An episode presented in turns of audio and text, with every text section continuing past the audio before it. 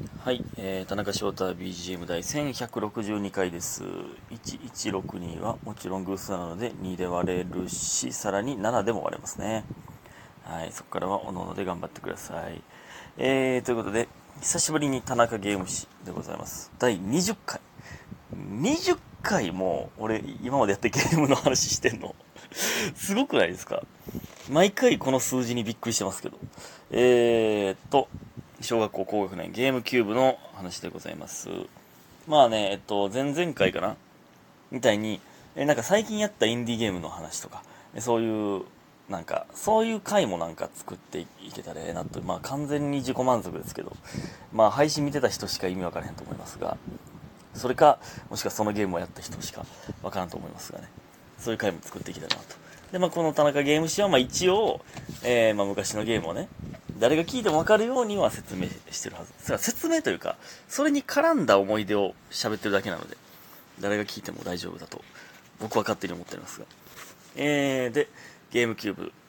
の、えー、ゲームでございますけど、ゲームキューブって、てかほんま今の、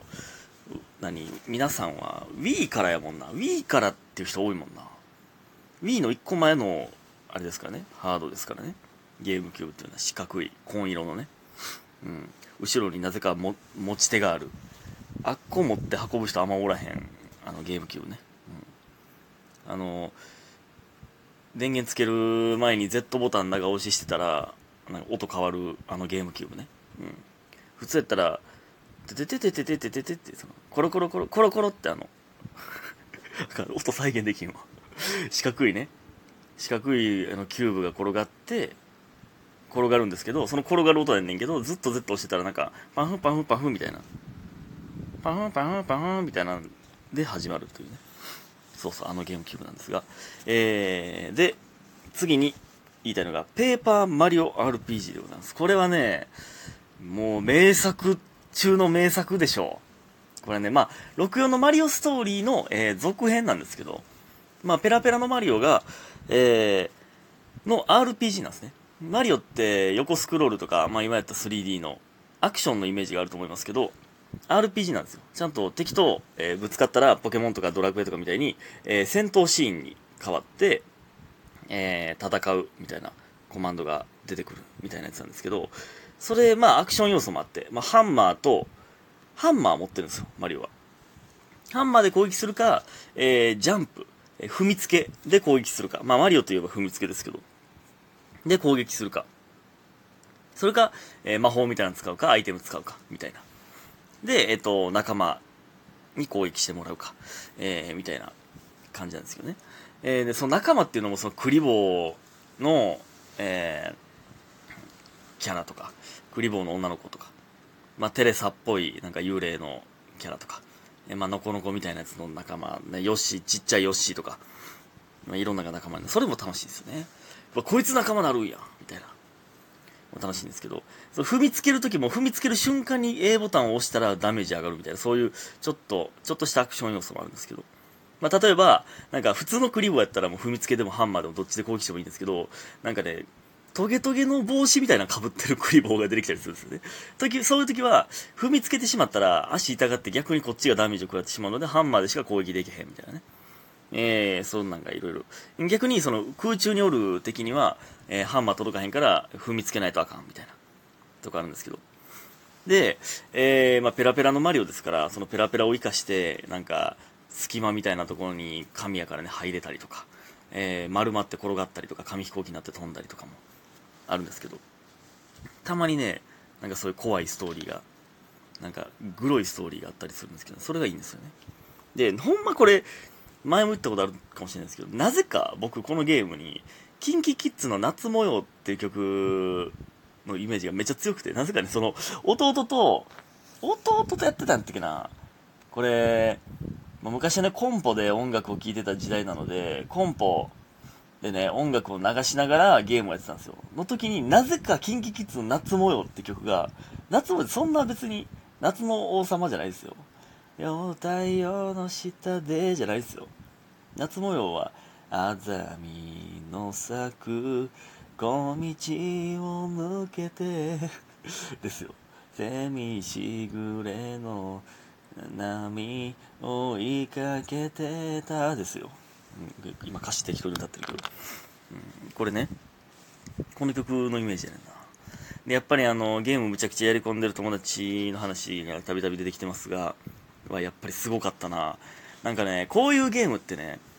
ゼルダとかでもたまにあるんですけど、敵が永遠に出てくるダンジョンがあるんですよ。それで、なんか、どんどん地下に潜っていくみたいな。地下1階はいっちゃん最初のスライムみたいなね、ドラクエで言うと、いっちゃん雑魚い敵が出てきて、で、地下2階、地下3階でどんどんどんどん進んでいくにつれて、めっちゃ強い敵が出てくるみたいな。で、その、やられるまでに何回まで進めるか、みたいなね。100回まであるんですよ。もう100回はめちゃくちゃ強いボスが出てくるんですけど、その、その友達100回まで行ってたもんな。100回って相当やり込んでなんて いかへんからね。ほんまに。まあね、そういう、あとなんかバッチ、バッチつけた能力上がるみたいなのもあったな。なんかそのバッチの名前もなんか、めっちゃアホみたいな。よく当たるとか。当たらく、当たりにくくなるみたいな。そんなのがあったりとかね。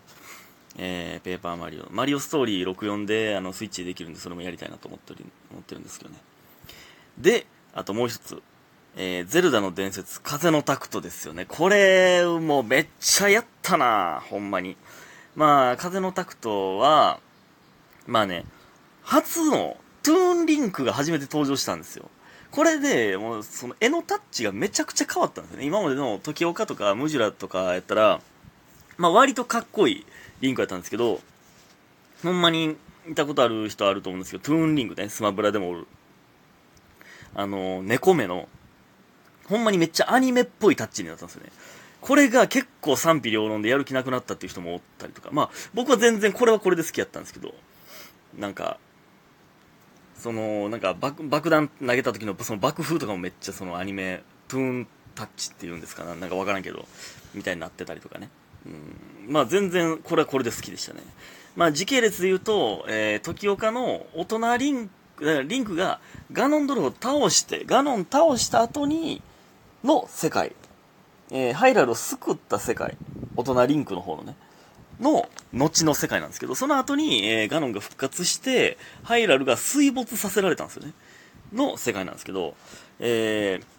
ー、もうほんま大海原。これが結構新しくて、なんか今までのゼルダやったら、まあ陸続きでまあ、この、どこ行くかやったんですけど、もうほんまに大海原で、島がポポツポツ浮いてるだけなんですよ。で、それを船で旅するんですけど、その船に自分の動かし方によってはもう結構自由に行けるんですよね。そのいろんな島があってそれがね、まあ、結構新しい、まあ、オープンワールドとまではいかないですけど、まあ、ほんまあみたいな感覚で楽しかったんですよね。あの僕何の時に言ってたんやったっけな？生配信とかで言ってたんかな？いっちゃん最初ね。いっちゃん最初トゥーンリンクその風たく始めた時に寝てるんですよリンクが。で寝ててアリルっていうね、妹が、おーいって言うんですよ。おーいっていう声があって、え？え、風たくって？キャラ喋るんって。今までその、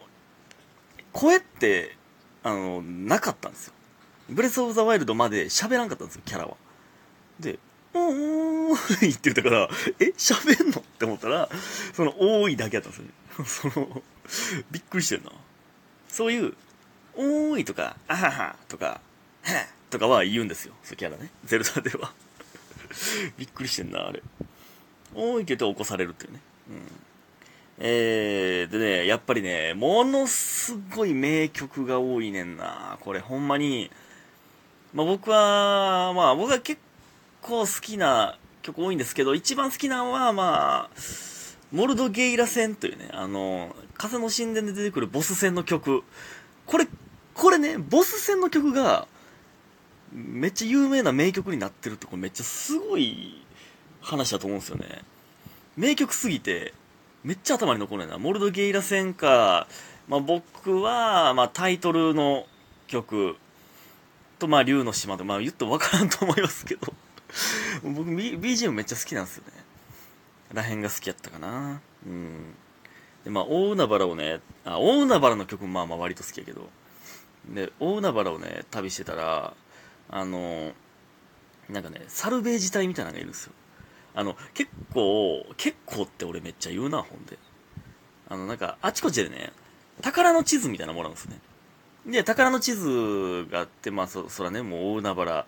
やから、そういう海のロマンがあるんですよ。宝の地図もらって、その地図を見ながら進んでって、あ、この辺かなと思ったところで、えー、サルベージしたら 宝箱出てくるっていう。で、このサルベージっていう単語もね、ゼルダで学んだもんな。このゲームで知る単語って結構多いんですよね。サルベージってこれどういう意味なんか、まあ、僕は分かってないんですけど、その、海の、海に沈没してる宝を取ることをサルベージっていうんか、まあ、海関係なく、その宝探しをサルベージというのか知らないんですけど、だからワンピースでサルベージ出てきた時に別に違和感なく受け入れられましたけど、サルベージね。ゲームから得る知識ってやっぱあるよなこれゲー、この言葉ゲームやってなかったらわからんやろみたいな時あるもんな。なんか、その、キングブルーブリンの時のね、ネタで、上振れがとかって僕言ったんですけど、それ、キサさんが、それあんまゲームとかや、ゲームとかカードゲームやってる人しかあんま言わへんのちゃうみたいな。上振れとか。そうなんって思ったんですけど。上振れ言うよな。なんか、割といい、いい、いいパターンが出たみたいなことなんですけど。まあまあね、そんないいんですけど。でね、その風拓のいっちゃん最初の男女はね、魔獣島っていうとこなんですけど、魔獣島がね、